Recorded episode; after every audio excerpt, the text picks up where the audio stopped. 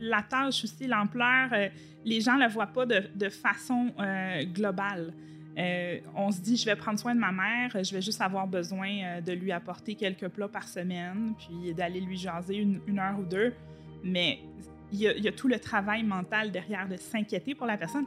Les, les personnes aidées, c'est des personnes qu'on aime. On se fait du souci pour elles. C'était une, surprise totale. Là. Je m'attendais pas à ça du tout.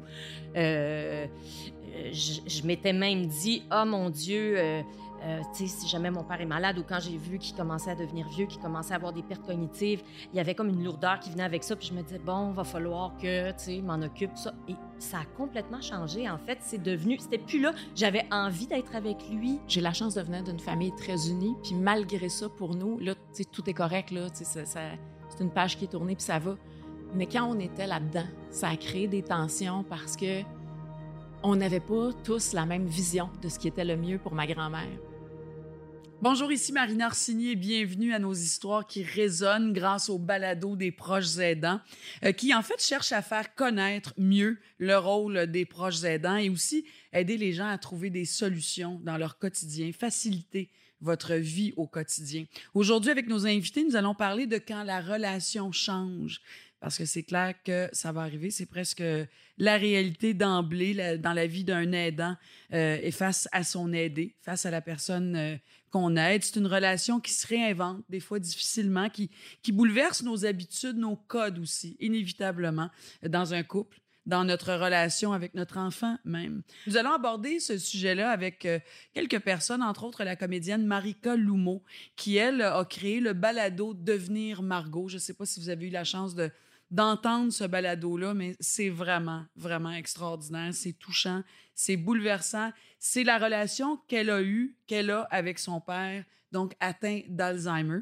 Il y a Annie Soleil Proto qu'on connaît bien euh, grâce à Salut Bonjour. Elle est là les week-ends, chroniqueuse, qui va nous parler, elle, de sa grand-mère qu'elle a accompagnée dans la maladie. Elle a aussi réalisé et produit le documentaire La dernière maison. Je me suis couchée tard hier, je l'ai écouté, j'ai trouvé ça tellement beau, euh, qui expose en fait, euh, c'est un, documentaire choc, c'est coup de poing un peu parce que ça, ça expose les difficultés à obtenir des soins à domicile en fait. Et à la question aussi, peut-on vieillir? On parle souvent de mourir dans la dignité, mais peut-on vieillir dans la dignité? Et Charlotte Baudet aussi, qui est coordonnatrice clinique pour l'organisme L'Appui. Alors, Charlotte, on peut dire, elle est vraiment, en tout cas avec les, les, conseillers, en première, première ligne du service euh, et téléphonique et courriel. Elle va parler aussi de l'équipe d'intervention qui répondent, en fait, quand vous écrivez euh, à l'appui, quand vous appelez, quand vous téléphonez à l'appui, ce sont ces gens-là qui vous répondent. Alors, euh, une belle brochette d'invités aujourd'hui, un bel épisode à vous proposer. Bienvenue au balado des proches aidants.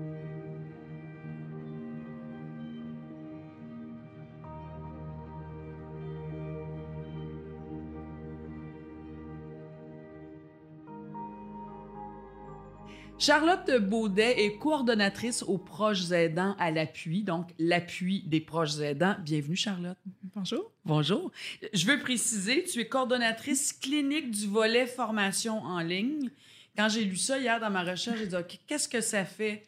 Donc, une coordonnatrice clinique du- de la formation en ligne? C'est euh, plusieurs chapeaux, en fait. Euh, le premier chapeau, coordonnatrice clinique, euh, c'est de faire la supervision de tout ce qui est au niveau de l'intervention au service info-aidant. Donc, c'est moi qui est en soutien aux intervenants. Je les aide, euh, par exemple, à développer leurs habiletés d'intervention. Donc, vraiment pour les proches aidants. Euh, pour euh, les, les conseiller aux proches aidants. OK, c'est ça. Donc, toi, tu t'occupes de l'équipe qui répond aux proches aidants quand on écrit, Exactement. quand on appelle. OK, Exactement. parfait. Donc ça, c'est mon premier chapeau. Puis le volet euh, des programmes de formation et de soutien en ligne, c'est des programmes qu'on offre pour les prochains ans. Pour Ouais. le moment, on en a deux. Euh, moi, je, je supervise l'implantation par rapport à ça. Donc, euh, je forme les tutrices. C'est moi qui apporte aussi le soutien là, de la même manière que pour les intervenants qui sont sur la ligne. On jasait tantôt ensemble, euh, Charlotte, puis tu disais, puis on le constate, on le sait, mais c'est toujours intéressant venant de l'équipe que les proches aidants sont les plus négligés, en fait. Hein, dans, dans les soins de santé, dans tout ce qui touche à la santé, euh, accompagner euh, quelqu'un qui est malade, quelqu'un qui est en fin de vie. Il y a des services pour les aider, mais il y a très peu, c'est peu organisé pour les aidants, en fait. c'est les, les oubliés souvent Ouais. euh, du réseau parce que euh, la manière que ça fonctionne, c'est que les intervenants, leur clientèle, c'est les personnes aidées. Ouais. Donc, euh, souvent, c'est c'est une vision spécifiquement sur cette personne-là, mais cette personne-là, c'est un réseau. Euh, puis Mon Dieu, tout oui. le monde autour est souvent oublié. Euh, souvent, on va parler aux gens. On a regardé, j'ai regardé des, des, euh, documentaires euh, sur toutes sortes d'histoires de proches aidants. Et souvent, les gens, euh, c'est pas quelque chose à laquelle ils pensent. Être un proche aidant, ben non, c'est mon mari, je suis sa femme. Ben non, c'est ma fille, je suis sa mère. Mais c- c'est un nouveau rôle. C'est- il faut le donner ce titre-là à la personne parce que c'est pas juste de, de lui faire à manger puis euh, euh, de, de l'assister euh, au cours de la journée. C'est beaucoup plus que ça, le rôle d'un proche aidant. C'est un nouveau rôle aussi pour une personne. Tout à fait. Les, les gens ont l'impression que c'est la continuité naturelle de leur rôle d'époux, Ouais. d'épouse, de parents, d'enfants, mais c'est c'est un nouveau chapeau qui se rajoute, c'est des nouvelles tâches, c'est des choses qu'on n'a jamais fait avant. Euh, donc, ça, ça nous met dans une position où est-ce qu'il faut qu'on qu'on qu'on réévalue c'est quoi nos limites, c'est quoi nos besoins, mais euh, c'est pas toujours instinctif de, de voir, de tourner la page à partir d'aujourd'hui, je suis proche aidante parce que j'ai commencé à faire ça. Exact. Non, non, on devient pas comme. On le disait tantôt ensemble, on devient pas proche aidant en 24 heures. Là. C'est toute une vie qui change, c'est tout un apprivoisement. Euh, c'est quoi le, le discours que vous entendez? Parce que tu es très, très bien placée, Charlotte. Toi, tu formes les intervenants, les, les conseillers, conseillères. Qu'est-ce qui revient le plus souvent quand vous recevez des appels, quand on vous écrit? Les gens, vous, les proches aidants qui font appel à vous, qu'est-ce qui ressort le plus?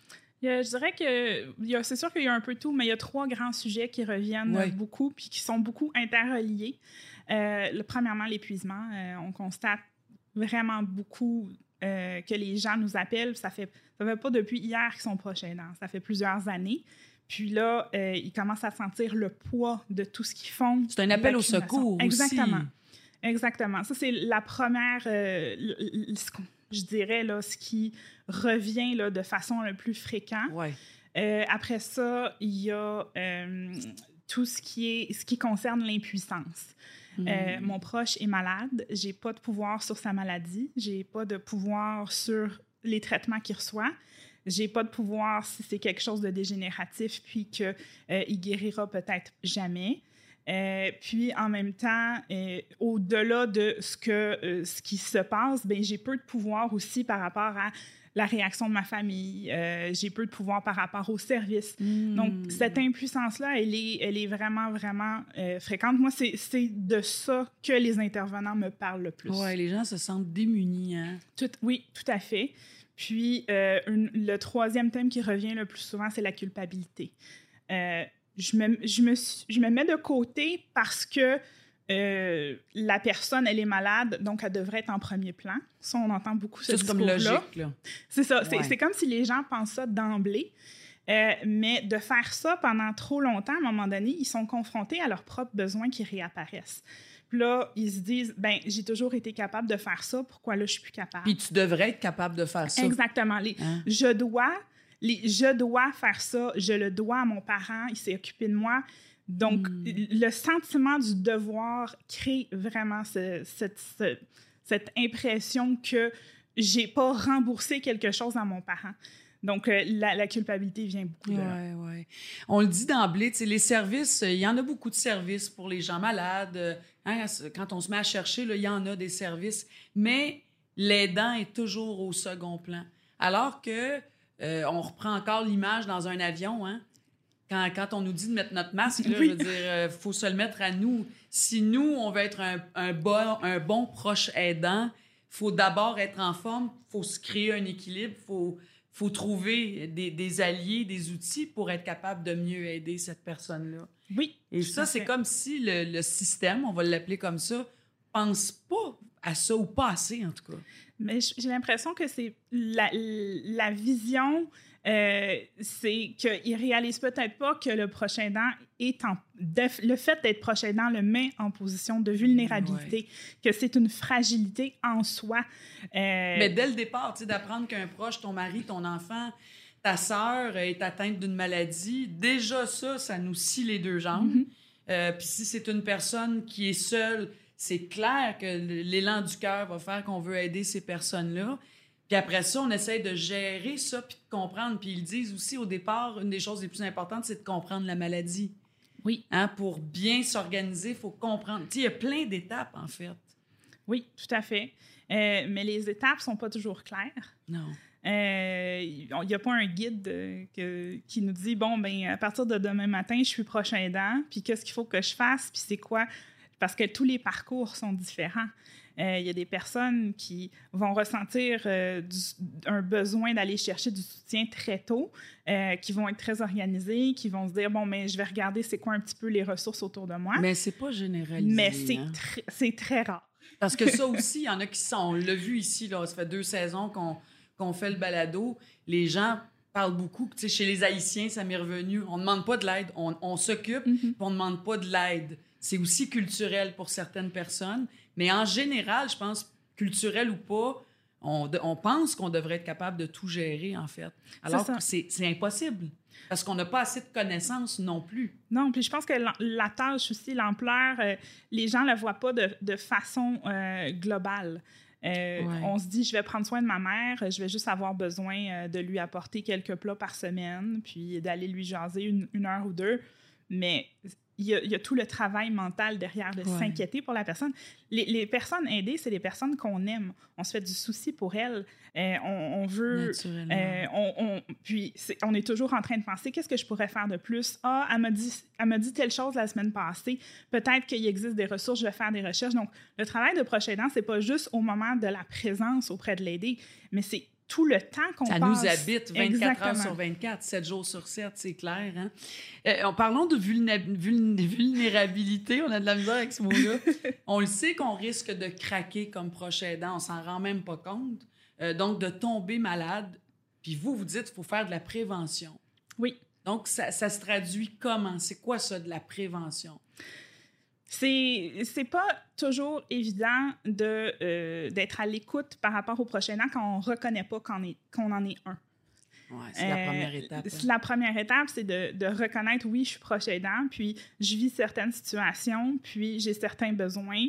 Euh, donc, c'est vraiment la première marche qui est difficile à euh, Mm. atteindre. Euh, puis au- après avoir identifié qu'on est proche aidant, oui, il existe des ressources.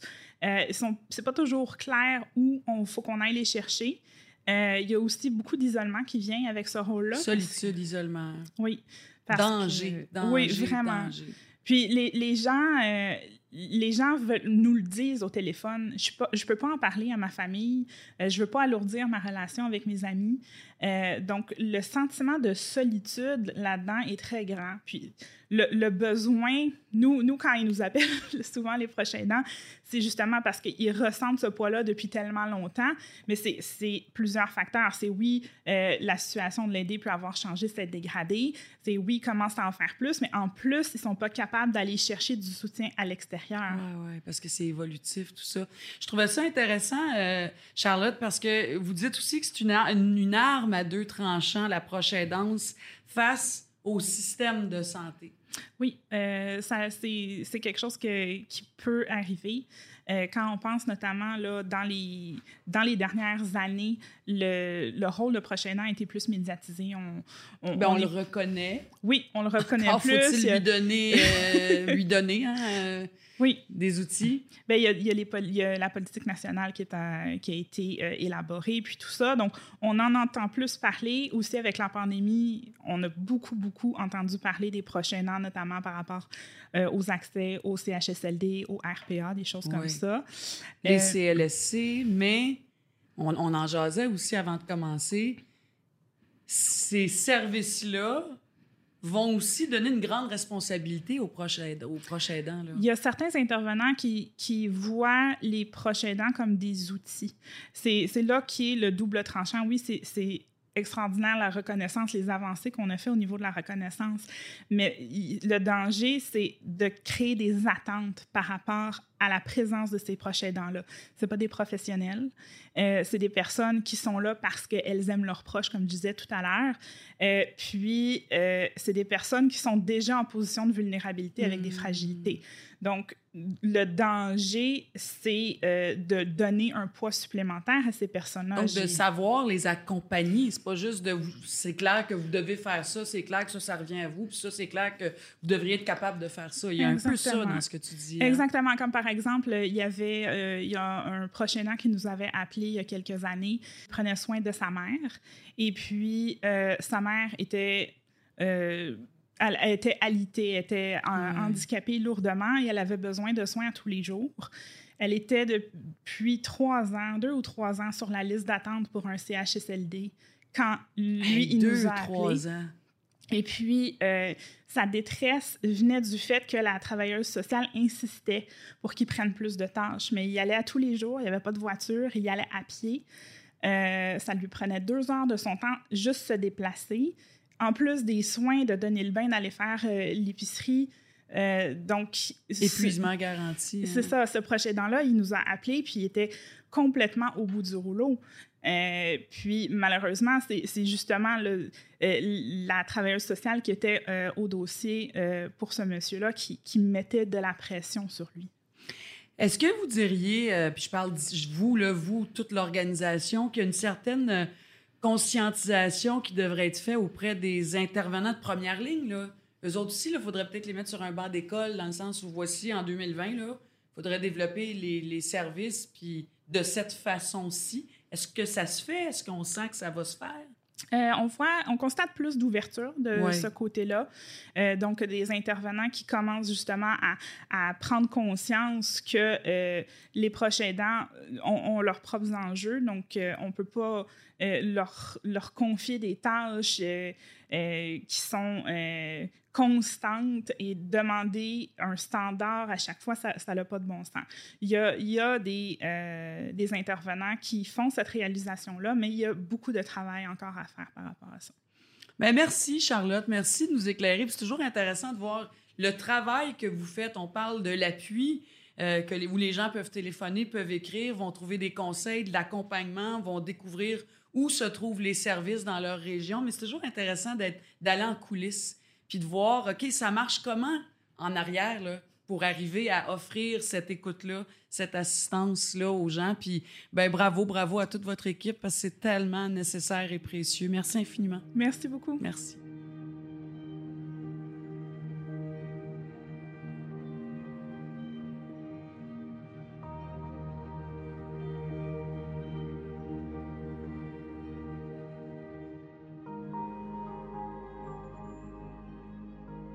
Marika Lumeau dit qu'avec un papa atteint d'Alzheimer, ça a été une occasion pour elle de repenser sa relation avec son papa. On est tellement content de t'accueillir. Bonjour, Marika. Bonjour. Je veux te dire que, en tout cas, on va parler de ton balado. Il y a tellement d'affaires à parler. Je me suis couchée tard l'autre soir aussi parce que j'ai écouté quatre épisodes de ton balado. Devenir euh, Margot. Euh, vraiment, c'est troublant, c'est interpellant. Je trouve que les gens, il y en a probablement beaucoup qui l'ont déjà entendu, écouté. Mhm. Si vous ne l'avez pas encore fait, euh, installez-vous parce que c'est un voyage à l'intérieur, premièrement, du cerveau de quelqu'un qui est atteint d'Alzheimer et je dirais à l'intérieur du cœur d'une famille, d'une fille, c'est ton papa, Roger. Ouais. euh, qui est face à cette expérience de vie-là qui est complètement bouleversante, troublante, chavirante même. Euh, je pense que quand ton père a été, donc quand ça a été diagnostiqué officiellement, Alzheimer, mélange de démence, ça a été un choc. Mais en- fait, pour nous, euh, je pense que mes parents nous ont un peu protégés euh, de. Moi, j'ai jamais su qu'il y avait un diagnostic comme tel. là. Tu sais, ça a été très long. On a, on a vu beaucoup, beaucoup de, de, de symptômes puis de changements euh, chez mon père avant qu'il y ait un, un diagnostic euh, clair. Donc, euh, quand on a su vraiment ce que c'était, on avait déjà vu beaucoup de- beaucoup de changements, en fait, dans son. Dans, Ce qui est intéressant, devenir Margot, ton nom c'est Marika, c'est pas Oui. Margot. mais ce qui est intéressant, c'est ça qui a créé toute cette ouverture à cet univers-là, c'est que ton papa, dans sa maladie, pensait que tu étais Margot son ami d'enfance. Oui. Et il était convaincu, dur comme fer, là. Oui, c'est arrivé. Ça, c'est arrivé assez brusquement, en fait. Euh, euh, je dirais même du jour au lendemain. Euh, mon père s'est retrouvé à l'hôpital parce que là, il était, il y avait, il, il y avait beaucoup d'anxiété et ma mère savait plus quoi faire. Donc, elle l'a amené à l'hôpital. Alors, il a, fait- il a- il a passé quelques jours là. Et quand je suis allée le voir, il était content de me voir, puis il me disait que ça faisait longtemps qu'il m'avait vu, puis il en revenait pas que j'aille le voir, que je vienne de si loin, tout ça. Fait que petit à petit, j'ai fait, ben voyons, on dirait que c'est pas à moi qui parle. On dirait, et à un moment donné, euh, là, il s'est mis à m'appeler Margot. J'avais aucune idée de qui il parlait. Et petit à petit, en posant des questions, en le faisant parler, ben là, je me suis rendu compte que c'est ça, c'était une petite amie d'enfance, une voisine en fait, mais dont on n'avait jamais entendu parler De Bedford. de Bedford, parce qu'il a passé son enfance à Bedford. Donc- Et c'est c'est quelque chose, Bedford, c'est resté dans son souvenir quelque chose de Ah, très, oui. une, une espèce d'époque. euh, euh, clair pour Euh, lui oui, en plus. hein, oui. Parce que quand on l'entend parler, là, il y a comme toute une lucidité. Pas une fausse lucidité, mais pas du tout d'époque. En, fait, là, il est tellement convaincu. Puis ça, c'est une, une amitié d'enfance et d'adolescence aussi. Oui, ben en tout cas, tu sais, euh, j'ai essayé après ça de savoir un peu qui c'était. euh, mais oui, ça semble s'être étendu à l'adolescence aussi. Mais ce que Mais- j'aime, Marika, c'est que dès le départ, tu dis, moi, je, je- c'est un choc d'abord, puis c'est un double choc de savoir que mon père pensait que j'étais quelqu'un d'autre. Fait que toi, tu avais tendance à le ramener toujours. C'est l'instinct, je pense, de tout le monde au départ. Chose à ne pas faire, c'est ce qu'on apprend avec le temps. Ouais. De ramener à la réalité, puis de dire, ben non, papa, je ne suis, pas- pas Margot, moi, je suis Marika, je suis ta fille. Tu as comme vécu cette étape-là aussi? Oui, puis je voyais ce que ça faisait sur lui quand je lui disais que je que j'étais pas Margot, que j'étais sa fille. Lui, il avait, euh, euh, c'est- il a complètement oublié qu'il y avait des enfants en fait. Et ma sœur et moi, on est disparus de, de son cerveau en tant que ses filles, en tant que lui, sa paternité, c'est comme si elle disparut Il avec sa n'avait jamais maladie. eu à Ouais, part, il hein. il il à un moment donné, même, il me dit, euh, puis on l'entend dans le balado, il me dit ben voyons donc, si j'avais eu des enfants, je le saurais. Fait que, fait que donc, euh, oui, fait qu'il y a eu tout. Il y a eu un moment où là, je- je- je- j'essayais de le ramener. J'avais l'impression qu'il pourrait éventuellement euh, euh, euh, se souvenir ou, ou revenir à notre réalité, mais je voyais bien que ça le mettait dans l'anxiété. Il n'avait aucune idée de quoi je lui parlais. Donc, à un moment donné, j'ai arrêté de, de, de, de- je dirais pas de me battre parce que je me battais pas quand même là, tu sais. je- oui, mais c'est quand même mais- un combat intérieur dans le cœur. Oui. Tu fais, ben attends, je vais le ramener, Oui. moi, je vais, attends, je vais l'aider à. Ben c'est oui. pas comme ça que ça marche. Puis il me, il me re- reconnaissait, il, était content quand j'arrivais, il savait que j'étais euh, euh, quelqu'un de très familier, quelqu'un qui aimait beaucoup, Hmm. mais j'étais devenue Margot. Puis ça fluctuait pas, c'est resté comme ça. Est-ce que tu lui ressemblais? Parce que je sais qu'à un moment donné, tu fais, une- tu fais comme une recherche. Ben, j'ai, euh, à un moment donné, euh, il m'identifie sur une photo et euh, je- c'est difficile. J'ai vu quelques photos après Es-tu euh, brune? Es-tu blonde? Es-tu oui, rousse? elle est brune. OK, déjà, ça. Elle est brune, pas très grande. Oui, c'est ça. Fait qu'on peut, oui, tu sais, c'est pas comme une grande blonde, puis moi, je suis une petite brune, là. C'est quand même une petite brune. Ouais, ouais, ouais. Il peut avoir, oui, un- un- une, une certaine ressemblance, mais... euh, Marika, à quel moment tu as accepté ton nouveau rôle, pas juste de proche aidante, mais de Margot, parce que tu as aussi toute l'ouverture dans, dans ce balado-là de dire que tu as eu une relation complexe avec ton père, qui a été une relation souvent conflictuelle. Il semblait être un homme exigeant envers toi. mhm. Puis tu dis qu'en même temps, la maladie, et ça, j'ai trouvé ça très, très touchant, nous a libérés en quelque sorte. Ouais.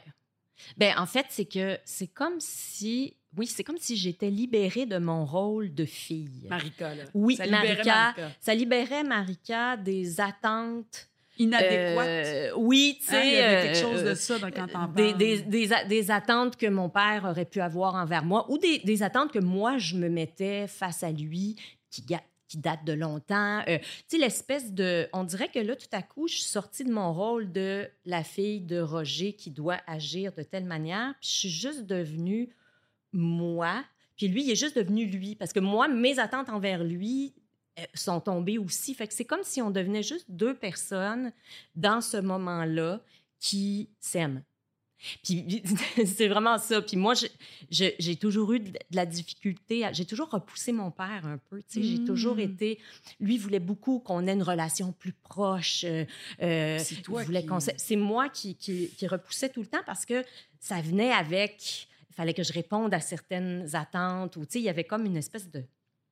Rentrer dans la psychan- psychanalyse Oui, oui, de ma relation avec on- mon on père. Mais, mais oui, tu sais, il y avait Beaucoup comme une espèce de. ça ou ont vécu ça dans leur Oui. vie. il se projetait beaucoup dans moi. Ouais. Fait que, tu sais, mes réussites devenaient ses réussites. Puis, tu sais, fait que moi, je, je l'ai beaucoup repoussé. Puis là, c'est comme si, dans la maladie, il n'y avait plus ce, ce- cette, cette pression, il n'y avait plus ces, bataille, hein. ces fils-là qui nous rattachaient puis qui, qui, qui faisaient que la relation était un peu... euh, euh, euh, qu'elle- pouvait être lourde pour moi. Il n'y avait plus de lourdeur. Mais sais-tu où j'ai pleuré?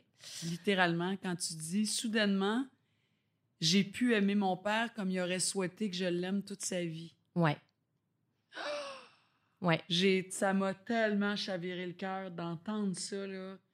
Parce que c'est réel, ça. Les gens qui nous écoutent, qui nous regardent, là, on, on pense toujours que les relations enfants-parents, c'est, ça devrait être facile, harmonieux. Non, ça ne l'est pas. Puis c'est pas vrai qu'on aime toujours nos parents comme peut-être on devrait. On Et devrait. vice-versa, nos parents nous aiment pas toujours. Ouais. Mais ça, pour moi, là, c'est... Ouais. Alors, est-ce que c'est à dire, Marika, qu'à travers la maladie, là, dans ce cas-ci, c'est de l'Alzheimer, de la démence, c'est particulier, mais peu importe, est-ce que c'est à dire que... Est-ce qu'on peut dire qu'à travers la maladie, on peut réinventer nos relations avec nos aidés, Ben, avec nos parents, avec nos enfants, avec nos frères et sœurs, avec... euh, Ben moi, je l'ai vécu comme ça. Ouais. C'était une, une surprise totale. Là. Tu sais, Je ne m'attendais pas à ça du tout. Euh, euh, je je m'étais même dit, oh mon Dieu, euh, euh, tu sais, si jamais mon père est malade ou quand j'ai vu qu'il commençait à devenir vieux, qu'il commençait à avoir des pertes cognitives, il y avait comme une lourdeur qui venait avec ça. Puis je me disais, bon, va falloir que, tu sais, m'en occupe. Ça. Et ça a complètement changé. En fait, c'est devenu, c'était plus là. J'avais envie d'être avec lui. Euh, tout, euh, ce- ce- aussi, il restait, je trouve, la beauté de mon père. C'est comme si le vernis social était parti, puis on avait accès à sa vulnérabilité. Il restait le même, il avait son petit caractère, Ouais. puis euh, c'était pas, pas facile euh, Ouais. tous les jours, mais on dirait qu'on pouvait toucher vraiment à, à- à qui il était profondément. Puis ça, j'avais pas eu accès à ça euh, avant dans ma vie. Donc, donc au contraire, j'ai j'ai trouvé- j'ai- j'ai- j'ai aimé prendre soin de lui, en fait, alors que je pensais que ça serait Oui. la tâche euh, que je voudrais pas faire, puis qui serait un- un- que ça serait un fardeau. En fait, je m'attendais à ce que ça soit un fardeau. J'étais prête. J'étais là, bon, le fardeau est arrivé. Puis ouais. c'est pas ça du tout qui s'est passé, en fait. Fait que... Est-ce que tu as su, parce que là, toi, il y a aussi, sais, oui, certainement que dans, dans son cœur, c'est sa fille qui était devant lui, mais lui, il- consciemment, c'était pas ça qui se passait dans son cerveau. Euh, Est-ce que tu as dû aussi mettre des limites? Parce que Margot, le personnage de Margot, euh, ça a pris beaucoup de place. Puis est-ce que tu as senti qu'il fallait que tu mettes des limites à ça? À un moment donné? C'est arrivé, ça? Il y a deux choses là-dedans. Oui. La limite que moi je mettais, c'est que je jouais pas le personnage de Margot. Tu sais, euh, Tu restais ça c'est devenir Margot, mais je restais Marika. C'est qu'en fait, lui, quand il, s'adressait à moi, Margot, je le faisais lui parler de son enfance ou euh, de ce qu'il avait vécu ou de ce qu'il avait aimé à Bedford, puis avec Margot, puis ce qu'ils avaient vécu ensemble. tu sais. Mais moi, dès que je m'incluais là-dedans, euh, tu sais, je me rappelle au début, je disais, Oh, qu'est-ce qu'on faisait ensemble? Je, je me sentais très bizarre. Fait qu'il y avait- Malaise. oui, il y avait un malaise. Fait qu'il y avait une limite que je franchissais pas. Je, je, je m'incluais pas, mais je le faisais parler. C'est-à-dire que je refusais pas le personnage, mais je ne le jouais pas non plus. Non. Je me mettais pas à inventer des affaires. Te rappelles-tu quand on a fait des choses? J'étais pas capable pas dans d'aller le là. mensonge à quelque part. Puis ça, ça m'amène. Parlons du mensonge thérapeutique, parce que ça, j'ai trouvé ça intéressant. Euh, avec ta famille, hein, avec ta sœur, ta ouais. Ça a été nécessaire d'aller là. Puis je trouve ça intéressant pour les aidants de dire non, non, c'est correct de faire ça aussi, c'est même nécessaire. Ben, en fait, c'est que, tu sais, la, dans le la- cas de ton père. là. Oui, ben oui, puis euh, je pense que, bon, tu sais, c'est sûr que le terme mensonge thérapeutique contient le, le mot oui, on mensonge, qui est très ça, négatif, puis là, thérapeutique, on dirait que Ah. ça rattrape. Ouais. Mais, tu sais, je fais je sais pas si c'est le bon terme pour ça, mais... Mais c'est ce euh, qu'on dit. C'est ce hein? qu'on dit, oui, oui. Il y a vraiment un terme Oui. euh, qui existe, Oui. euh, qui est le therapeutic lie, le mensonge Oui. thérapeutique. Exact. Donc, tu sais, dans- mais oui, c'est qu'à un moment donné, ramener la personne dans, dans la réalité complètement, c'est pas la solution. C'est impossible. Ben en non, c'est ça. C'est ça, c'est impossible. Puis ça, ça cause plus de tort que de bien. D'anxiété. Mais rentrer complètement dans un mensonge puis créer une espèce de réalité, de fausse réalité, je trouve que c'est pas la solution non plus. Donne-moi un la- exemple, Marika, où tu te sentais obligé, ou ta mère ou ta sœur, où vous deviez, là, sur ce moment-là, faire OK, non, on va, on va dire ça plutôt que ça. Euh, ben, c'est des fois euh, dans les moments. Ben, quand il nous demandait, lui, il voulait partir, il ne voulait pas rester là, au CHSLD. Euh, pour lui, c'était temporaire, il voulait partir. tu sais. Fait que il nous disait quand est-ce que je vais partir? Hmm. Ben là, c'était très embêtant parce que si on disait tu vas rester ici pour toujours, Tu peux pas dire ça. oh non, tu sais, ça, ça en conflit. Puis en même temps, ben on a encore deux semaines, ça n'a pas de bon sens non plus parce que c'est vraiment un mensonge. Fait que, tu sais, on, on essayait de de voir comment on pouvait comment ça pouvait rester ouvert puis en même temps pas mentir. Fait que tu sais, ben on, quoi, va, on genre, va en ouais? parler ben Ma mère disait beaucoup, on va en parler avec, avec le médecin, Ouais. ou bien... euh, moi, j'essayais souvent de, de, de- encore là, de lui poser des questions. C'est-à-dire que s'il disait, ben, est-ce que je veux, partir, je veux m'en aller, ben, je demandais, tu veux t'en aller où? Qu'est-ce que tu que aimerais faire? Où est-ce que tu serais mieux? Qu'est-ce que tu n'aimes pas ici? Puis là, ben, souvent, ça, ça faisait que on allait plus dans son sentiment de vouloir partir que la réalité, il va-tu rester ici ou il va-tu Ouais, partir? ouais, Fait que- ouais. puis des fois, juste ça, ça lui faisait du bien. Absolument. Parce qu'il avait juste besoin de dire je veux partir, je veux m'en aller, je veux, je veux, je veux vivre autre chose. Ou, il avait juste besoin de, de ventiler un peu ses émotions, ce qu'il vivait. Donc, des fois, je voyais que ah, c'est c'est ça, tu sais. Comme, mettons, si je sais qu'il y a beaucoup de, de- de personnes, mon père, c'était moins le cas, mais il y a beaucoup de personnes qui vont dire euh, j'attends ma mère ou je veux voir ma mère. La mère revient souvent, dans, Mm. euh, mais, tu sais, euh, fait que ça, je me dis, ben peut-être au lieu de dire, ben elle s'en vient, tu sais, parce que ça, c'est c'est pas vrai qu'elle s'en vient, puis en même temps, ta mère est morte il y a, il y a 50 ans, c'est pas mieux non plus, ben de faire parler la personne justement, qu'est-ce qu'est-ce que tu aimais avec ta mère, qu'est-ce que vous faisiez ensemble, euh, de quoi tu t'ennuies, de quoi tu aurais le goût, qu'est-ce que tu dirais si elle était là, ou tu sais, euh, mais ça, j'ai pas inventé ça, là, j'ai. J'ai quand même fait des, des, des formations, je me Ben, suis fait aider. C'est là que je m'en allais, parce que oui, tu es allé vers des, form- des formations de groupe, entre autres à Trois-Rivières avec le groupe Carpe Diem. Euh, ben ça, c'est euh, oui, ça c'est après par contre. OK, ça, Euh, c'était la poste, euh, parce que ton papa il est décédé. Il est décédé quand, ton père? Il y a un an. Il y a ben, au mois de Ah. novembre euh, 2020. 20. Oui, mes condoléances. Novembre 2020. Ouais, ouais. Merci. Mais tu es allé vers des services, euh, des groupes d'aide, en fait. Hein? Qu'est-ce que tu as Ouais. trouvé là? Ben justement, j'ai trouvé des outils pour pouvoir mieux communiquer Ouais. avec mon père. Parce qu'à un moment donné, on tourne en rond, tu sais. euh, euh, ben, si, si la personne répète toujours les mêmes questions ou a des, certaines obsessions, ou, tu sais, ça devient difficile. Moi, je, je- tu sais, à un moment donné, je manquais de... de, de, de, Tu jongles de avec 12 répondre, balles en puis, même euh, temps. là. Oui, c'est ça. Euh, puis de pas sen- de se sentir moins seule aussi, parce que euh, on s'est senti euh, très toute seule. Heureusement, je- avec ma soeur, ma mère, on faisait une très bonne équipe, mais euh, mettons sur place au CHSLD, il n'y a pas de ressources euh, psychosociales, pour les, les aidants ou, ou pour les personnes. Fait que ça, je trouve Ouais. que c'est un gros manque. Euh, on aurait eu besoin d'être sur place. Fait que De pouvoir parler. Ben, Aujourd'hui, il a fait ça, il a dit ça. oui. Qu'est-ce on qui se passe? C'est-tu normal? C'est-tu laissé normal ce que je ressens? Puis, euh, euh, oui, des outils, mais aussi une espèce de validation de, de ce qu'on est en train de vivre. Puis, de, des fois, il y a beaucoup de culpabilité qui vient avec, avec ça parce que tu vois la douleur de l'autre. Puis, fait que, OK, mais c'est correct, tu sais, puis tu essayes des choses, puis ça marche pas tout le temps, puis, c'est normal que tu ressentes ça. Puis c'est normal que des fois tu sois tanné, c'est normal que des fois ça t'énerve, puis que tu plus le goût, puis que, tu sais, fait que Ouais. tout ça, ça ça ça m'a vraiment euh, aidé. Ça a été comment, Marika, la fin de vie de ton père, là, le départ de ton père, donc euh, en 2020, là, c'est ce que tu disais. euh, comment ça s'est dénoué, tout ça, toujours au CHSLD? Oui, à la fin de sa vie, mais je ne savais pas que c'était la fin de sa vie. là. C'était Ouais. euh, pas longtemps avant qu'il avant qu'il meure. Je lui ai euh, donné une, une carte de, de fête dans laquelle j'ai signé mon propre nom. tu sais. Puis, euh, Ouais, c'était pas Margot, là. c'était pas Margot. ouais. J'étais incapable de, Ouais. de signer Margot. Et lui, euh, euh, puis ça, ça, c'est c'est pré- c'est dans, le- dans le balado aussi, lui, euh, euh, était très intrigué par la carte. C'est comme si, parce que je disais, ta fille qui t'aime, tu es mon père, tu le seras toujours, même si tu t'en rappelles pas, ta fille qui t'aime, Marika, tu sais. Puis il comprenait pas. Il me demandait c'était qui le père, c'était qui la fille. Puis là, je disais c'est moi. Mais c'était la première fois depuis, depuis deux ans et demi qu'il me prenait pour euh, Margot. C'est la première fois que j'ai osé lui dire que j'étais, euh, que, que moi j'étais Marika et que j'étais sa fille. As-tu senti ses yeux te regarder ah comme si tu étais Marika? Ben, il, il, il, il m'a dit c'est une grosse affaire que tu me dis là. j'ai dit oui, oui, c'est une grosse affaire.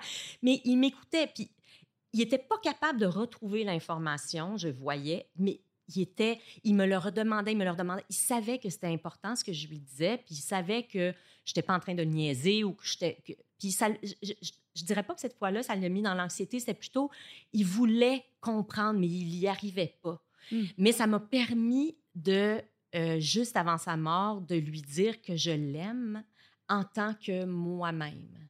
Fait que ça, ça a été vraiment un, super beau cadeau euh, inattendu que, que hmm. j'ai eu. Puis ça, c'est une chose que j'avais peur avant la maladie de mon père. Je pensais, sais, il, vieillissait, puis je me disais, éventuellement, évidemment, il va mourir. Et euh, je, comme je, l'avais toujours repoussé, je me disais, comment je vais faire pour lui dire que je l'aime? C'est comme si j'ai jamais été capable dans ma vie de lui dire spontanément, papa, je t'aime. Et là, j'ai été capable. je ne me suis même pas forcée, c'est arrivé. La vie a fait que cette chose-là est arrivée, cette carte-là, lui, s'il est intéressé. Puis, fait que j'ai même pas planifié dans ma tête de lui dire. Euh, je, oh, je, vais lui dire ça. Non, c'est arrivé comme ça. C'est comme si la, la, la, vie a fait en sorte que j'ai été capable de lui dire, puis c'est pas longtemps avant, avant qu'il meure. Donc, pour moi, c'est comme si ça, ça a vraiment euh, guéri quelque chose dans ma relation avec lui, puis hmm. ça a fait que sa fin de vie, pour moi, était... Elle, elle, elle, il, y a, quelque chose qui s'est complété dans ma relation avec lui, puis je me dis, ben pour lui aussi, je pense que c'était important hmm. que cette chose-là se passe, même si c'est pas arrivé au moment où lui aurait voulu que ça arrive. mais il sentait dans son cœur, dans ses fibres. oui, je suis certaine que oui. C'est une énergie, hein? en tout cas, moi, je crois à ça. Oui, oui.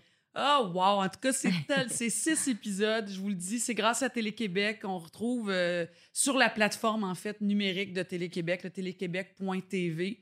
Et je suis curieuse de savoir, suite à ce magnifique, ce qui est devenu un projet, en fait, et dont on peut tous bénéficier là, à travers ton expérience. Puis c'est mm-hmm. tellement grand, c'est tellement... Il y a tellement une ouverture du cœur, là. Quel beau courage! Vraiment bravo, Marika. Là, je veux dire, d'arriver à faire ça, là, c'est un exercice quand même important. Est-ce que c'est est né de ça d'autres projets, d'autres envies de faire d'autres affaires comme ça? Ben oui, en fait, euh, justement, euh, tantôt t'en parlais, euh, j'ai découvert après la mort de mon père parce que je suis allée à l'université faire des cours en gérontologie. J'ai comme ça m'a ça a vraiment ouvert des portes pour moi. Puis j'ai aussi été très puis t'es comédienne. Nous, on se connaît, on s'est croisés à quelques reprises. T'es d'abord comédienne. Oui. Euh, donc. Euh, euh, gérontologie. oui, en gérontologie. J'ai fait des cours à l'université en gérontologie parce que c'est ça, cette expérience-là m'a ben, m'a inspirée. J'ai eu envie de, de continuer à, connaître la vieillesse puis à connaître la hmm. maladie d'Alzheimer en particulier. Et aussi, j'étais un peu découragée et même des fois choquée des conditions de vie dans lesquelles mon père a été euh, oui, c'est ça. Dans, les deux dernières années de sa vie, les, trois institutions qu'on a faites avant, euh, euh, avant, avant sa mort. Donc, je me disais, c'est pas possible. Je, je, je, veux continuer à, réfléchir à ça. Comment on peut mieux accompagner les personnes. Tu sais, je trouvais qu'on était laissé à nous-mêmes. Je trouvais que hmm. lui était laissé à lui-même, etc. Donc, dans un de mes cours de géontologie, je suis tombée sur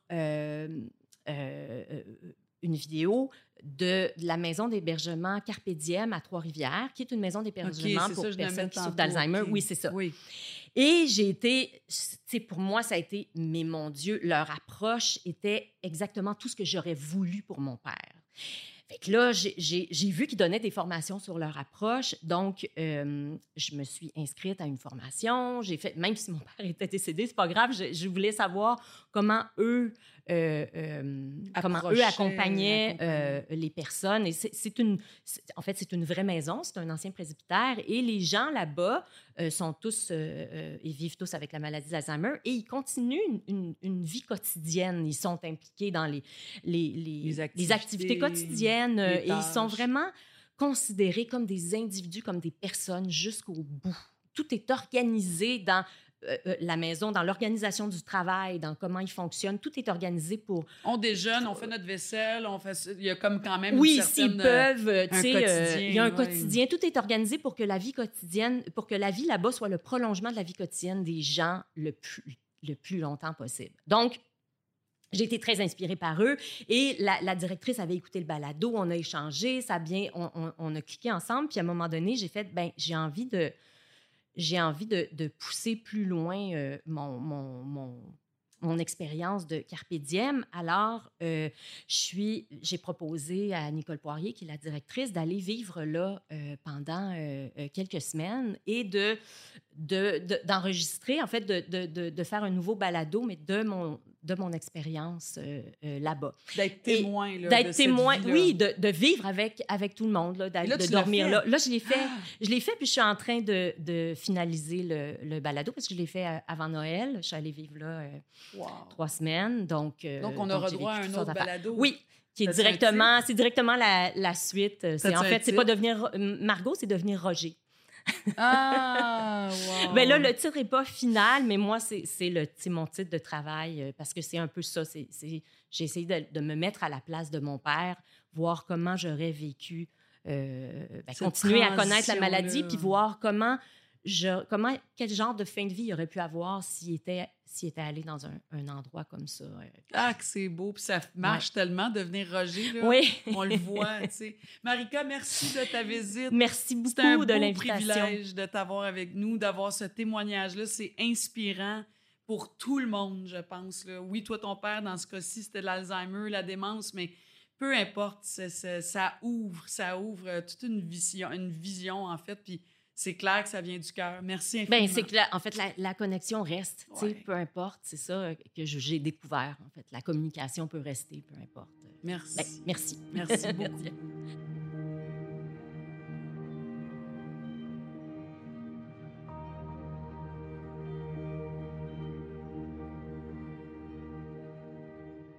On la retrouve tous les week-ends à Salut, bonjour. Et là, on a le privilège de l'avoir avec nous ici même en studio. Euh, en juin 2021, elle nous a présenté le, document, le documentaire pardon, La dernière maison, qui relate de son expérience avec euh, auprès, je dirais, de sa grand-maman, euh, puis la fin de sa vie. Annie Soleil Proto, merci d'être là. Hey, merci beaucoup, Marina, de m'avoir invitée. Je te le dis, là, je me suis couchée très tard hier soir. J'ai finalement pu voir ton documentaire que j'ai beaucoup, beaucoup, beaucoup aimé. C'est très troublant, c'est bouleversant, c'est tellement la réalité. C'est... Et c'est né, effectivement, toi, ta grand-maman est décédée en 2017. Mhm. Puis c'est à travers ce vécu-là, d'ailleurs, tu as commencé à tourner, c'est 2020. De... Tu l'as porté pendant quatre ans avant de pouvoir le réaliser. Ça, ça a dû être épouvantable. Ah, c'était dur parce que, tu sais, tout ça part, tu le disais, de l'histoire de ma grand-mère, Oui. euh, de sa fin de vie que j'ai trouvé vraiment tragique euh, parce que ma grand-mère aurait voulu vieillir dans sa maison. Finalement, il est arrivé une série d'événements qui ont fait en sorte qu'elle a déménagé, beaucoup à contre-cœur. Et ce déménagement-là a été tellement un grand choc pour Ah elle ouais. que à la fin, ben, ça l'a tuée. Donc, euh, j'ai trouvé ça très difficile de voir les derniers mois de sa vie dans l'angoisse, à l'hôpital, à pas comprendre ce qui se passait, pourquoi elle était dans un état qui se dégradait tout le temps. Et euh, Parce que toi, Moi, je la- souhaité des soins à domicile? ouais, C'est ça le but du documentaire, c'est la non-accessibilité aux soins à domicile. Ça aurait tout changé. Exactement. En fait. exactement. Puis tu sais, moi j'ai la chance de venir d'une famille du côté de mon père qui est extrêmement unie. Oui. Puis moi, je, ce que je souhaitais, parce que ma grand-mère, elle me le disait à moi, que ce qu'elle voulait, c'était de rester dans sa maison. Mais, tu sais, ces gens-là, on les appelle la génération silencieuse. hein. Oui. Nos, nos grands-parents, moi, mes grands-parents en tout cas, et Parle pas, Elle ils subissent. c'est ça. Ils veulent pas déranger. Exact. Puis ma grand-mère osait pas dire à ses enfants, donc mon père puis ma tante, que ce qu'elle voulait, c'était de rester dans sa maison et non de déménager dans une résidence pour personnes âgées autonomes. Ça, donc, c'est très touchant d'ailleurs, la rencontre avec ton père où tu Mm. parles de ça. là. tu vas le rejoindre où il habite, puis tu fais comme. Toi, tu ferais quoi? Puis on sent que tu n'es pas fâché contre ton père, Mais mais non. tu es porté par un sentiment de oui, mais toi, là, tu te rends pas compte, tu sais. Toi, tu vas faire quoi quand tu vas avoir 80? ouais. Et ton père devient tellement ému face Mhm. à... On dirait qu'il n'a jamais pensé à ça. Oui. c'est comme si euh, il l'a vécu pour sa mère, tu sais, de devoir vivre. Parce que ma grand-mère était, était 100 autonome. Là. Elle était dans sa maison et là, bon, il commençait à y avoir des petites choses de temps en temps. Puis moi, j'habitais quatre portes à côté. Là. Donc, euh, le déménagement, finalement, a eu lieu parce que ce qu'elle disait à, au reste de la famille, c'était Ah, ben oui, tu sais, Peut-être que je pourrais déménager dans une résidence privée pour personnes autonomes. Il y aurait d'autres mondes. Puis bon, peut-être. Mais moi, quand j'étais toute seule avec le soir, elle me disait ben je veux pas y aller là-dedans. J'ai peur. J'aimerais mieux rester dans ma maison. Puis là, moi, ce que je disais, c'était, ben, pourquoi on n'engage pas de l'aide pour les choses qu'elle veut plus faire? Parce que, écoute, elle passe encore la tondeuse, là, puis elle pelletait ses marches. On, le, voit, on le voit que c'est une femme qui avait, ah, qui avait de, la drive. comme on ah. dit. C'est le Parkinson hein, qu'elle avait, ta grand-mère, finalement, c'est ça. mais sans symptômes. Tu sais, le Parkinson, il y a une période qui peut être très longue de lune de miel qui, en moyenne, va durer 9-10 ans. Ma grand-mère, ça faisait 10 ans, là, donc euh, là, ça commençait tranquillement des petits symptômes mais c'était pas dramatique. C'est vraiment le choc du déménagement. Puis j'ai rencontré un paquet de spécialistes qui m'ont dit ça. Ouais, oui, on te voit au téléphone, tu fais des appels, là, puis tu les enregistres, puis on voit les, les réponses des, des, des, des services, soi-disant, qui te répondent des hum. affaires, puis on te voit réagir, faire quoi? Ouais. Dans tes yeux, on voit le, le, choc d'entendre certaines choses par rapport à ça. C'est parce que malheureusement, je trouve qu'il y a tellement de de, on va appeler ça des services, qui sont offerts sur une base de faire du cash. Moi, j'ai rien contre vouloir faire de l'argent dans la vie. Je trouve ça bien correct. On a choisi d'être dans une société capitaliste. Les gens ont besoin d'argent et veulent en faire. Correct. Mon problème, il est quand on veut faire de l'argent sur le dos de personnes vulnérables. Là, dans le cas des aînés, moi, je trouve ça hmm. vraiment tragique. Puis quand je vois bon, des, grands groupes milliardaires qui possèdent des résidences privées pour personnes âgées, qui font miroiter des choses, une marchandise qu'ils ne livrent pas, qui font croire que ce qu'ils font, c'est des soins de santé alors que c'est faux. Ce qu'ils font, c'est de l'immobilier et c'est pour ça que c'est payant. Ben, venez pas me faire croire que vous êtes là pour le bien-être puis la santé des gens, c'est faux. C'est de l'immobilier. Puis je trouve que souvent, les personnes âgées, puis tu sais, ceux qui veulent déménager pour vrai dans ce type d'endroit-là en, se disant, ben oui, ça c'est bien correct. Si les gens le veulent vraiment en se disant, ben il va y avoir des activités, puis ça va être le fun, puis je vais rencontrer du monde. Parfait, allez-y, puis c'est correct que ça existe. Sauf que là, le problème qu'on a avec ça, c'est que tout l'argent, tout le crédit d'impôt au Québec qui est octroyé pour le maintien à domicile, il va pas dans les vraies maisons des personnes âgées. Il va dans ces grosses résidences-là. C'est eux qui prennent des crédits d'impôt pour le maintien à domicile. Oui. C'est ce que tu as découvert. Oui. Puis ça me fâche, puis ça me blesse. Puis tu sais, dans le cas de ma grand-mère, quand je te dis, on nous fait miroiter des choses qu'on ne livre pas, ce qui a été le, déclenchement final pour dire, OK, ben elle va déménager, elle va y aller. C'est que quand ils nous ont dit à la famille, ben écoutez, il faut qu'elle rentre quand elle est 100 autonome. Parce que le jour où elle sera plus 100% autonome, nous, on la prendra pas. Donc, vous êtes bien mieux qu'elle déménage tout de suite pendant que ça va bien. Puis le jour où elle va perdre de l'autonomie, elle va être déjà rendue et on a un étage pour les gens moins autonomes où on va continuer de s'occuper d'elle. Mais ma grand-mère, c'est pas ça qui s'est passé. Après deux semaines après le déménagement, elle a eu une baisse de pression, s'est retrouvée à l'hôpital Maisonneuve-Rosemont en face de la résidence. Oh, elle était plus en santé là, pour retourner là, là. Exact. Et là, ben, plus on avançait dans le temps, plus euh, là, avec les infirmières, les préposés, les médecins, là, on voyait que son état n'allait pas s'améliorer.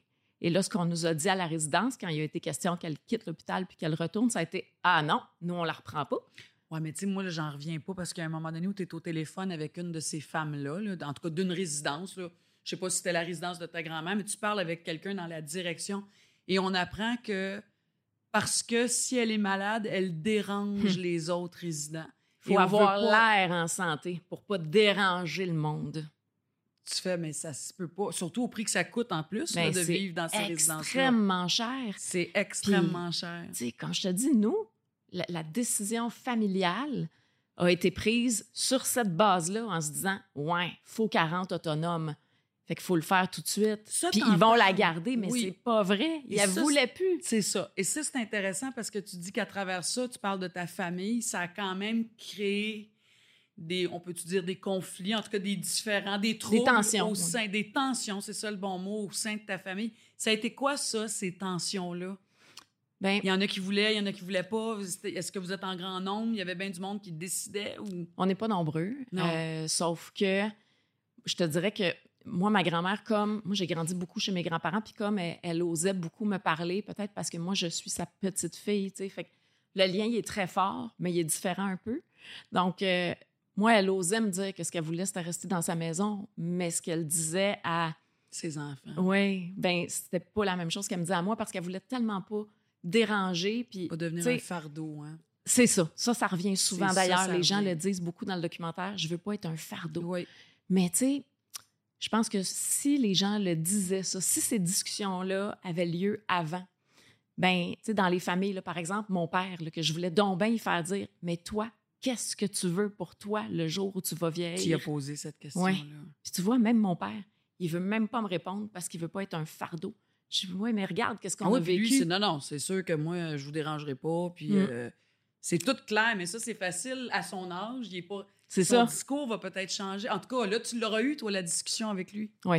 C'est quand même un avantage, un privilège. Ouais, oui, vraiment. Puis je pense que c'est extrêmement important de le faire quand tout le monde est en santé. Puis je pense que si ces discussions-là avaient lieu, ben Mhm. dans la grande majorité des familles, les gens sont pas des fardeaux. Les, tu sais, puis tous ceux que j'ai rencontrés dans le documentaire là, qui le vivent d'avoir un proche à la maison, ben pour eux, c'est pas ça. Eux, là, c'est c'est juste comme ça va de soi. Regarde, c'est ma mère, c'est ma grand-mère, elle s'occupait de moi quand j'étais petite. Donc, moi, je veux faire ça pour elle.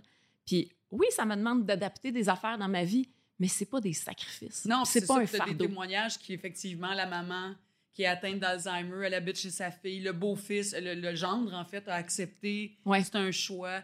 Ce que j'ai trouvé aussi intéressant, tu- donc tu te promènes dans différentes familles, ce couple qui habite dans une résidence, là, Mhm. et qui, eux, là, reçoivent, payent des soins. Ça leur coûte 150 000 par année, hein? Oui. À ce couple-là. Ils sont deux dans Oui. leur maison. Et il y a une super femme qui vient, c'est du 24-7, là. Oui.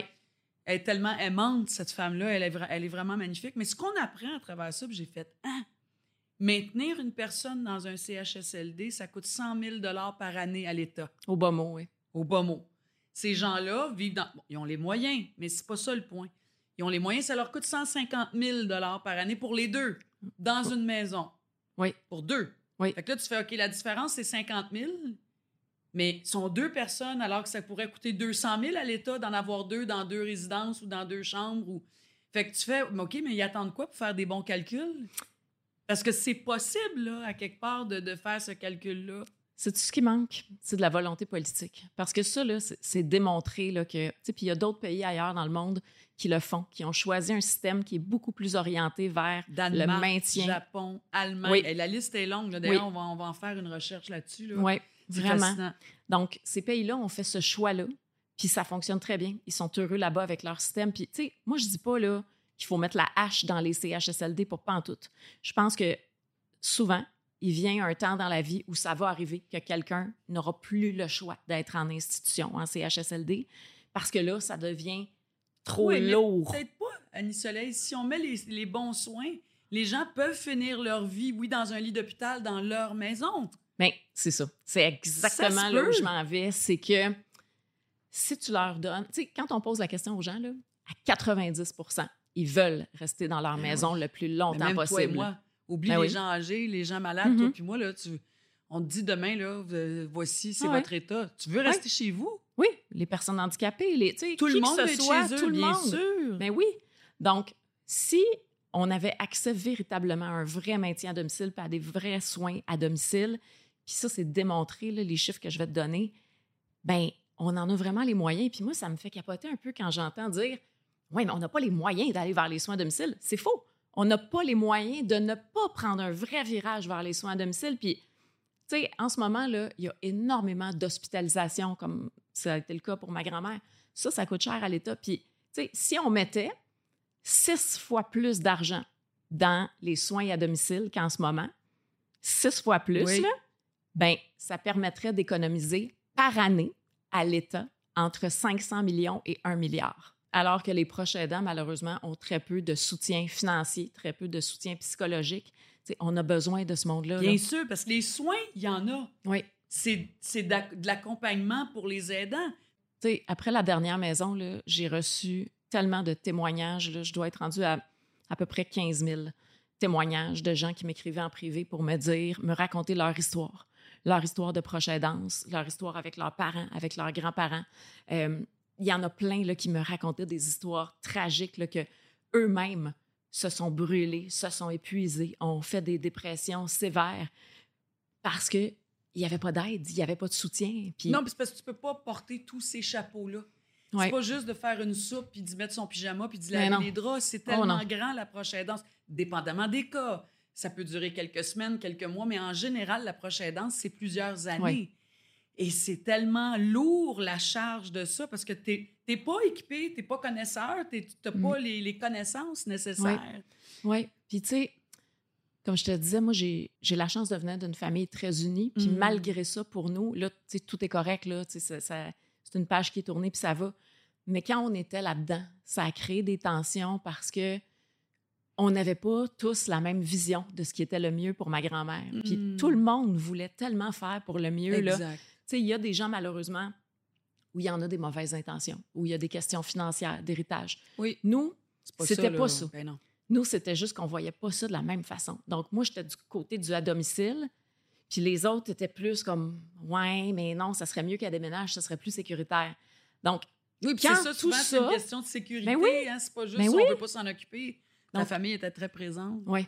Puis, tu sais, quand, quand tout ça se mêle du portrait, puis vient amener des discussions qui sont pas le fun à avoir, qui sont difficiles, ben c'est sûr que ça. T'es dans une espèce de tempête où tu vois pas la fin. Puis des fois, je me demande, là, tu ma grand-mère, ça a duré euh, en, en tout, là, cette période-là, un, un trois mois. Là, Tu j'exclus le, tu le- à partir du déménagement. ou à partir du moment où elle a été déménagée, ça a duré trois mois. Pour les gens pour qui ça dure des années, Hmm. ça doit être horrible de vivre ça. Moi, ça a été des mois d'enfer, ça, puis tout ce qui a précédé le déménagement aussi, les discussions de non, c'est pas ça qu'il faut faire, puis oui, c'est ça, puis regarde, puis et j'étais dans le corridor à l'hôpital, puis je passais mon temps à appeler des spécialistes, des gériatres, des sous-ministres, des députés, puis moi, je suis chanceuse parce que j'ai accès à un bon réseau autour de moi. Fait que je pouvais appeler ces gens-là pour me faire donner leur juste sur qu'est-ce qui va arriver à ma grand-mère quand elle va sortir de l'hôpital, Ouais. c'est quoi les options. Puis de me faire dire, t'en as pas de bonnes options. T'en as pas. Là, ce que je voulais faire, moi, c'était de la ramener à la maison et là, d'engager de l'aide. Puis là, ce qu'on m'a dit, c'est, tu pourras pas le faire parce que là, elle est rendue trop maganée pour ça. Si tu veux l'essayer, bonne chance, mais il va falloir que tu aies une PME. Donc, ça va te prendre des employés, ça va te prendre trois chiffres de 8 heures par Ben jour. oui, Puis là, si t'en as un qui rentre pas, ça va être difficile. Puis finalement, donc, tu vois, là, ça m'a fait me réaliser que j'étais peut-être pas équipée suffisamment pour ça. Puis financièrement, tu sais, je veux dire, je suis pas millionnaire, là, tu sais, ça a ses limites. Sauf que je l'aurais fait. Puis je pense que si on s'était mis ensemble, on aurait pu, mais effectivement, que c'est énormément de gestion.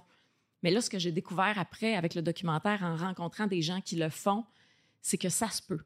Mais ça prend énormément de moyens financiers. Puis si l'État acceptait de le prendre pour vrai, le virage vers le maintien à domicile, ben là, ce serait possible pour tellement de monde. Là, Là, on aurait un vrai accès, comme ça se passe Absolument. ailleurs dans le monde. Puis je pense que la qualité de vie des gens serait vraiment meilleure à tout point de vue. Mais tu sais, c'est fou parce que, comme je te dis, je fais beaucoup de recherches. On dirait que ça soulève bien des points. Puis tu fais, oui, attends, ça marche demain. Tu sais, économiquement, je prenais ça en note. Là. Les entreprises, si on parle économie, là, hein, quelqu'un qui est un proche aidant, c'est clair qu'éventuellement et très rapidement va être moins performant dans ton ah ben oui, ben oui. Tu comprends? Parce qu'il y a trop de stress, il y a trop d'inquiétude, il y a trop de responsabilités, il, il est déchiré, Ben ne oui. serait-ce que le choc de vivre ta mère que tu vois dépérir, Oui. ton enfant qui va pas bien, parce Oui. que la prochaine danse, c'est Ah, vaste, c'est large. Oui. Et donc, veut, veut pas, c'est même pas bon pour les entreprises. C'est même Mhm. pas bon. Donc, de dire et de rappeler qu'il faut avoir la discussion avec les patrons. Les patrons des entreprises, là, faut, eux autres aussi ont un job à faire. Il y a une réflexion, on a une grande réflexion, en fait, de société à avoir face à la prochaine danse. Mais déjà, au départ, ne serait-ce que les entreprises, les entreprises doivent aider leurs employés, leurs travailleurs, parce que de toute façon, eux autres aussi vont, vont foncer dans un Ben mur. oui. Ça, pour moi, ça entre. En fait, ça devrait entrer dans conciliation travail-famille. Tu sais, je pense qu'il y a une ouverture chez énormément d'entreprises qui a été faite sur OK, bon, ben là, elle a un jeune enfant, fait que là, on comprend s'il faut finir plus tôt. Mais ça s'applique pas juste aux gens qui ont des jeunes enfants. Ben ça non. devrait s'appliquer à tous ceux qui ont quelqu'un de qui ils s'occupent. Absolument, absolument. C'est un gros dossier. En tout cas, j'ai tellement. Avant, avant de- de quitter, par exemple, je veux que tu me parles de ta grand-maman parce qu'on a commencé par toute la technique de ça, puis l'indignation que tu as vécue et la grande peine, mais je sais aussi que ta grand-mère, tu dis, ça a été l'amour de ta vie. Ta grand-mère, c'est, je veux dire, tu t'en remettras jamais de son départ. Tu dis aussi que ta grand-mère, elle t'a appris à grandir. T'as été, elle t'a vécu avec elle en plus. Tu disais tantôt, bon, tu sais, on est rendu ailleurs, on a tourné la page, mais il y a une page qui se tournera jamais. Jamais. C'est sûr. Jamais. Hein? Je, je pense que je vais toujours m'en vouloir de ne pas avoir réussi à convaincre tout le monde que le mieux, c'était qu'elle reste à la maison. Euh, ma grand-mère, tous les jours, elle m'amenait à l'école en me prenant la main. Puis moi, j'ai l'impression que je l'ai lâché sa main. Hmm. Évidemment, c'est c'est des décisions familiales. Je, je, je pense que vraiment, vraiment, tout le monde a voulu faire pour le mieux. Ouais. Mais si c'était à refaire, je pense que j'irais encore plus loin dans tenir mon bout puis faire encore plus de recherches pour voir qu'est-ce qui se peut. Puis je peux te dire une chose, c'est que, tu sais, évidemment, pour quand, quand mes parents vont vieillir, J'allais, Euh, j'allais dire ça. je vais faire ce qu'eux veulent, mais je vais être très à l'écoute de tous les signes. Puis si je sens que ce qu'ils me disent, ce qu'ils veulent, c'est peut-être pas exactement la vérité, puis que c'est juste par peur de me déranger, Hmm. ben on va l'avoir vraiment jusqu'au bout la discussion puis tu sais là en ce moment je vais faire des travaux chez moi puis ça j'ai pas dit ça à personne mais il y a des pièces que je fais faire en fonction de si mon père est malade Hmm. Mais tu sais, moi, juste à, à la lumière de ce que j'ai vu dans ton documentaire, là, ton père, il va peut-être être fâché contre moi, mais je m'en fous. je pense que ton père, c'est clair qu'il veut pas s'en aller dans un endroit comme ça. Je le vois, on Ouais. voit les images, là, il vit à la campagne, il a tous ses outils, ses affaires, puis voyons donc. tu sais, ça peut arriver dans un an comme ça peut arriver dans 20 ans, puis on lui souhaite, mais c'est clair que ton père, il faut que tu l'amènes chez vous, euh. En tout cas, ce documentaire-là, c'est une grande leçon à plein, plein de niveaux. C'est un documentaire choc, c'est un documentaire coup de poing. T'es indigné, t'es en colère, toi qui es si rayonnante, t'es une fille qui est tellement... euh, tu brilles par ta présence. Là, on, on découvre un autre volet de Annie Soleil, puis c'est un Mm. beau volet. En Merci. fait, on se rend compte que en dessous, là, il y a toute une force euh, qui te porte, puis on voit bien d'où ça vient aussi quand Ah, on ça, regarde ta grand-mère. ça c'est elle c'est elle. vraiment magnifique. En tout cas, pour voir, je dirais, en rattrapage, pour revoir, c'est sur cube.ca. J'ai fait une recherche, il y a ou TVA+. c'est ouais si vous, En si vous cherchez euh, la dernière maison TVA vous allez Oui. le trouver sur la plateforme euh, de TVA Ouais. Cube C'est effectivement gratuit Magnifique documentaire. Puis t'as perdu ta grand-maman, mais on dirait que ça t'a ouvert toute une dimension de vie. Puis je suis convaincue, Annie Soleil, que d'en haut, ta grand-mère, elle doit tellement, tellement être fière de toi. merci Vraiment. Merci d'être venue nous voir. Hey, je peux-tu dire une dernière affaire? Oui. Un- une autre chose que j'avais très forte euh, avec ma grand-mère, on Oui. regardait beaucoup d'émissions ensemble. Puis quand j'étais petite, ma grand-mère lisait des livres d'Arlette Couture. Puis elle m'a fait lire ça. Puis on suivait en même temps. Quand les, filles, de, Caleb sont arrivées, elle suivait dans le livre. Elle me dit, oh, ça, c'est pas pareil. Puis t'as tellement été quelqu'un d'important dans ma petite enfance parce qu'elle elle lisait le livre, puis moi, je regardais à la télé. Puis ça, c'était vraiment très puissant là, chez nous, comme dans plein de familles au Québec. Les filles de Caleb. Puis là, la belle Marina. Puis, tu sais, ma grand-mère, elle venait de la campagne de Yamachiche. Fait que, tu sais, Saint-Tite, puis tout ça, c'était son monde. Fait que ça, ça a vraiment été important dans Ça nos me vies. touche bien gros de faire partie de tes souvenirs avec ta grand-mère. Vraiment. Merci, ma belle Annie Soleil. Merci. Merci.